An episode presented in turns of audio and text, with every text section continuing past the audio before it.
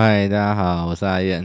最近这个盘呢，真的是不知道还有什么好聊的，所以我们来聊聊其他的啊、哦。因为嗯、上礼拜文章其实也写的蛮详细的，然后还有之前 podcast 啊，有的没的啊、我觉得大概就是文章讲的那样子，所以我们来聊聊其他的哦。放嗯，回顾啊，回顾这个七到十月这样子的呃下跌。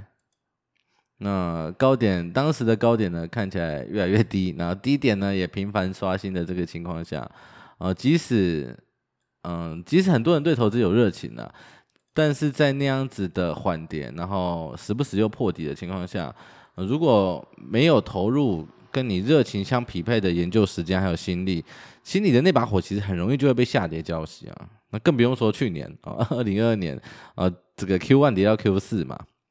那我们其实回去看，二零二二年高点的成交量有三千六百多亿啊、然后三月呢，其实更是逼近了五千亿。那大家可以猜猜看，到十月啊、哦，去年最低点的十月还剩多少？答案是一千六百二十四亿啊，可见去年这个下跌埋葬了多少人的热情。啊，但是二零二二年是不是个好买点啊？你现在回头去看，肯定是嘛，对不对？可是你可你可能会说啊，妈的，如果我买在二零二二年一月，到现在还是亏啊！哦，可是这样的情况其实很很，我觉得不太可能发生呐。就你刚好把所有资金 all in 在二零二二年一月，然后之后完全没有余裕啊，也没有其他能运用的资金可以再投入的这种情况下，我觉得那不单纯是投资的问题了，应该其他很多地方都出现问题了，所以。嗯，听到你听到我这样讲，你可能会觉得说，妈的，那你是不是就是一个死多头？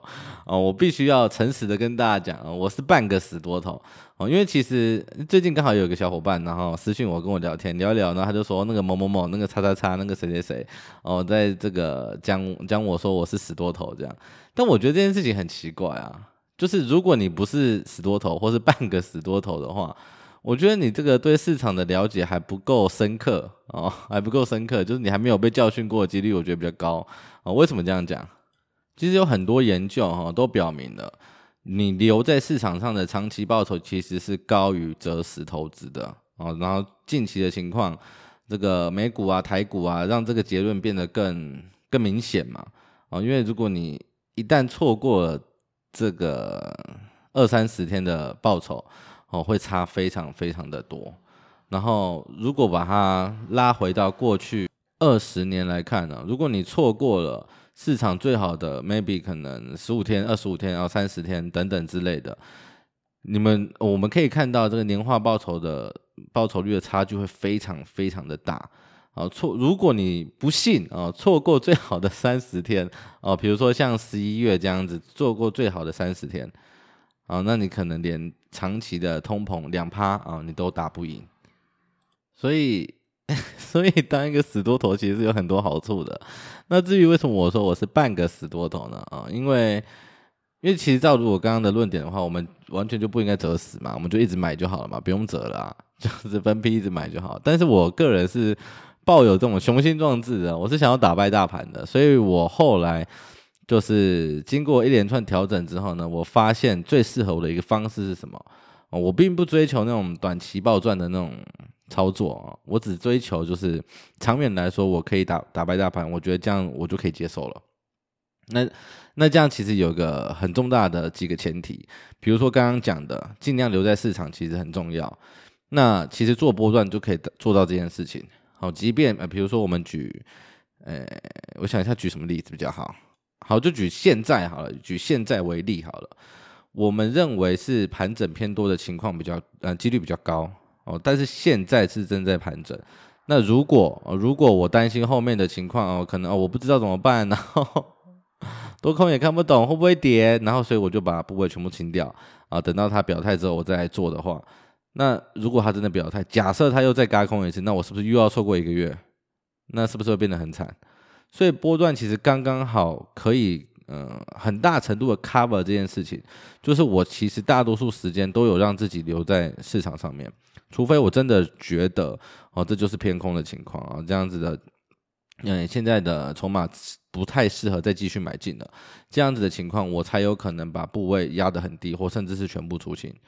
所以所以我们讲的几个重点，第一个就是尽量让自己有能够留在市场。那波段其实很很刚好，很完美的，也不能说很完美了，就是很很大程度的可以 cover 这件事情。那再来是什么？就是你要能够打败大盘，其实有一个非常重要的点，就是大跌你要能躲得掉，这是打败大盘最好，然后也是最有机会的地方。因为大盘在涨的时候，老实说，你真的不一定能够赢过它。哦，就算你就算你有多单在里面，然后它涨上去，你也在场内。可是它涨到什么时候你不知道。你只要没有出的好，它继续涨的话，你就会变得很麻烦。那如果你杠杆又太太高的话，你就会变得就是它涨一点就出掉，涨一点就出掉，然后你最后又买在山顶。所以这种这些情况对我而言，我都觉得不适合我。所以最后就变成什么？把杠杆降下来嘛，尽可能的参与涨幅，然后再来就是躲掉大跌嘛。那大跌这件事情呢，其实我们也没有办法，嗯、就是很有把握的、肯定的告诉你说，我每一次大跌都能躲掉。我相信应该没有人能够做到这件事情。所以很重要的一点是什么？就是即便某一些下跌我们躲不掉，我们也要想办法能够让它造成的伤害不那么大，或甚至能够兼容的把它度过去。就像是呃前面的七到十月嘛。八九十那三个月，我们说它是中期整理嘛，然后七到九趴嘛，我们当时的呃事先的评估是这个样子嘛。那我们当然可以就是在七月的时候在高点把部位全部出掉，然后放空，然后下来，对不对？当然可以啊，但重点是什么？我们很可能就错过呃十月之后的涨幅，那是不是就又掉到前面一开始讲的那个那个陷阱里面了？就是。因为我没有留在市场，结果最好的一个月被我错过了，所以到到后面我自己个人就整理了两个对我来说最重要的重点，就是我在做波段之余，同时也可以尽可能的让自己嗯较大程度的留在场内，然后不管是嗯刚好也可以很很平滑的去兼容这个整理期，大多数的整理期都可以兼容过去，所以第一点对我们来说就不是太大的威胁，然后第二点。躲过这个大跌，以今年来说，嗯，虽然没有到大跌，但是所有的回撤其实我们都有掌握到，有的躲掉，有的兼容过去了，所以对我们来说都不是问题。比较大的问题就是在去年，去年上半年我们没有做好，所以上半年的嗯很大程度的下跌的幅度我们都有吃到。我们是在六月的时候才开始嗯。确切的调整了一下自己的呃评估啊，自己的布局这样，所以从六月开始算的话，到十月的最低点，其实也还有二十几趴的跌幅。那那二十几趴的跌幅，我们也是躲掉了。虽然整段的三十，我印象中是三十二趴吧，躲掉了二十趴，也还也还可以，对不对？而且还有个重点是，我们明确的 在十月开始把部位买回来。所以这件事情就非常非常的赚啊！这样情况下要输大盘，其实真的也不容易。所以，所以其实，嗯，我们做做波段的方式，我们可以很大程度的把这两件事情做好。那只要把这两件事情做好了，那你就很有胜算可以跑赢过大盘。所以我们一直以来的想法就是这样子。所以我们也从来没有说啊，我们就是什么翻几倍啊，无为不为，然后呃什么什么学会叉叉赚多少亿啊之类的，我们不会标，我们没有一直在讲这种很耸动的的那的内容啊，因为我们觉得那个不切实际。所以你听我讲到这边，你是不是觉得半个死多头很合理，对不对？很合理嘛。然后假设你是真的是全部哦，整颗死多头，那 那你告诉我。就是从以前到现在，哪一个高点没有回去，都有回去啊。所以你如果当全科整个死多头，其实看起来没有太大问题啊。除非你就是这个杠杆可能太大了哦，你这个部位控制没有做好，那那才可能才会出问题嘛，对不对？那那那是另外一个议题了。但是基本上，我觉得你至少要是半个死多头，我觉得你在这个市场上会更有，呃，我觉得表现会更好啦，表现会更好。不然你把 K 线拿出来看。对不对？你半个死多头，你其实大多数的上涨，你应该都能吃到。那剩下就是我刚刚讲的那些下跌，有一些其实是有一些幅度真的是 你也没有必要躲，你知道吗？就像我们七到十月为什么不躲？我们就觉得就是七到九趴没有什么好躲的。那反而是如果真的躲了，我后面还要冒着买不回来的风险。我们我们可以认真认真想一下这件事情哦。当时七到呃七到十月啊，七到十月底那个时候的高点是一七四多，然后低点到一万六嘛，对不对？那一七四多我们很难卖在最高点啊。假设我们卖在一万七，假设一般人卖在一万七，卖在一万七，然后最后最低一万六，你也不可能补在一万六，你可能补在哪里？你可能补在它涨上来的后两天。那如果你说转上来算涨上来的后两天的话，其实当时当时已经涨回一万六千五、一万六千六了。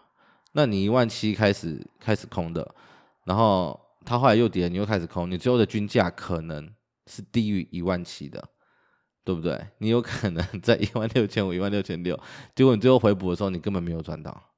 但是这时候大盘已经涨上去了，怎么办？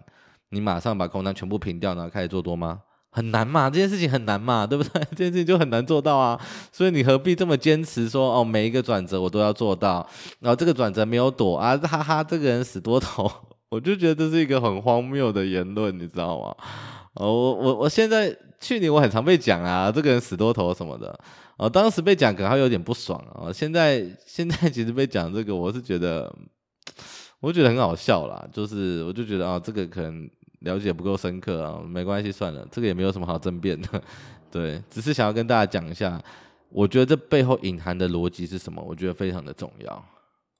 所以当下次啊，有人说你死多头的时候，你反而应该要抱持着这种怜悯的心态来看他，你知道吗？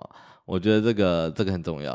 然后再来最后呢，呃，还是不免说再讲一下最近的这个个人对盘势的一点点看法好了。那详细的内容呢，上周五。诶，是上周五吧？我印象中上周五了，在粉专有有写这个公开文章，有写到了。然后今天只是稍微做一些嗯补充哦，因为嗯最近又有几个这个几天的这个盘后资料出来了嘛。那从最近的这个盘后资料来看呢，其实其实我觉得整体来说，呃，筹码情况并没有想象中，嗯，并没有之前显示出的那么差。比如说我们以期货来讲好了，前面那个。那个破万口甚至两万口的那种空单，啊、你你在这几天也可以看到，就是显著的好转了嘛。那买权的多单呢，其实，在那个十十二月，诶，是十二月吗？反正就上一个结算了，上一个结算的时候，其实买权的多单也翻覆了。可是这几天呢，又慢慢的转了回来。这也是为什么我之前在讲啊、就是结算后再来看这些会比较有参考价值哦，因为结算的。那个时候，其实它的变动会很，因为因为其实如果你是在整理的时候刚好遇到结算的话，你就会很容易误判哦，因为过去有发生过太多的例子了，所以我们才会说，呃，结算之后再来看会比较明朗一点。所以结算到现在已经三天了，那这三天来看的话，它其实结算后一开始是不太好的哦，可是它慢慢的在变好了。所以其实我觉得整体的情况跟我们预期的目前看不出来有什么太大的偏偏差哦，我觉得没有什么需要调整的地方。只是有一件事情蛮重要的，就是我们仍然没有办法在目前为止的盘后资料里面去去看到哦，有没有什么明确的这个盘整期可能持续多久。或甚至呃，是不是突破了什么之类的这些东西，我们现在没办法看，因为我们现在看不到。所以我我个人呢、我个人现在在想的一件事情就是，如果这件事情在这个盘整期我没有办法嗯准确的去看到这样子的讯号的话，那我就必须要意识到一件事情，就是 如果我看不到，那等到它涨上去的时候，一定已经来不及了。所以基于前面的下的结论，还有那些评估，那就会变成说，这个盘整期我就要，我就不需要哦、冒着这个呃太早卖掉的这个风险，然后把部位全部全部出清，我觉得就没有必要这样子做。那一方面是因为，嗯、就像刚刚讲的，然后如果我先卖掉，然后等机会再买回来，如果那个机会我没有看到，我没有等到。那是不是就错过了？然后又回到了前面一开始讲的第一个啊，留在市场这件事情就没有做好嘛？所以我不想要承担这样的风险，所以我宁可我宁可现在这个水位我继续抱着，然后就是看这个整理期后面有没有出现，呃，我认为可以再继续加码的讯号。如果没有，它上去了那就算了，那就抱着现在不会抱好就好了。哦，其实其实其实我觉得很多时候是这样子哦，你就算加满了，压到满了，然后它也真的涨上去了。它也不一定比你可能抱一半的部位赚的还要多哦，因为你压满的话，其实你通常是抱不太住的，你很难抱得久。哦，你可能涨个两三百点，你可能就会觉得压力很大，就开始卖卖卖卖卖，结果最后哎，你回头看，其实卖早了，你还不如一开始可能一半的部位或三分之二的部位，然后轻松的把它抱到底。所以这件事其实也很难讲，到最后会不会赚的比较少也不一定。所以我综合评估下来之后，我觉得这个目前这样子的方式是让我觉得非常的。嗯，非常没有压力，然后我就觉得是一件很优雅的事情。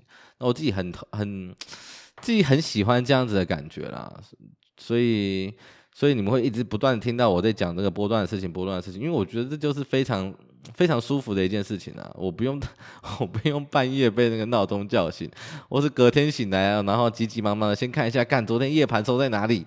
哦，这件事情我都不用做，我也不用担心这个。我觉得这样的投资是非常非常好的，然后所以跟大家分享一下这样。好了，今天的内容大概就这样子了，我们下礼拜再见，大家拜拜。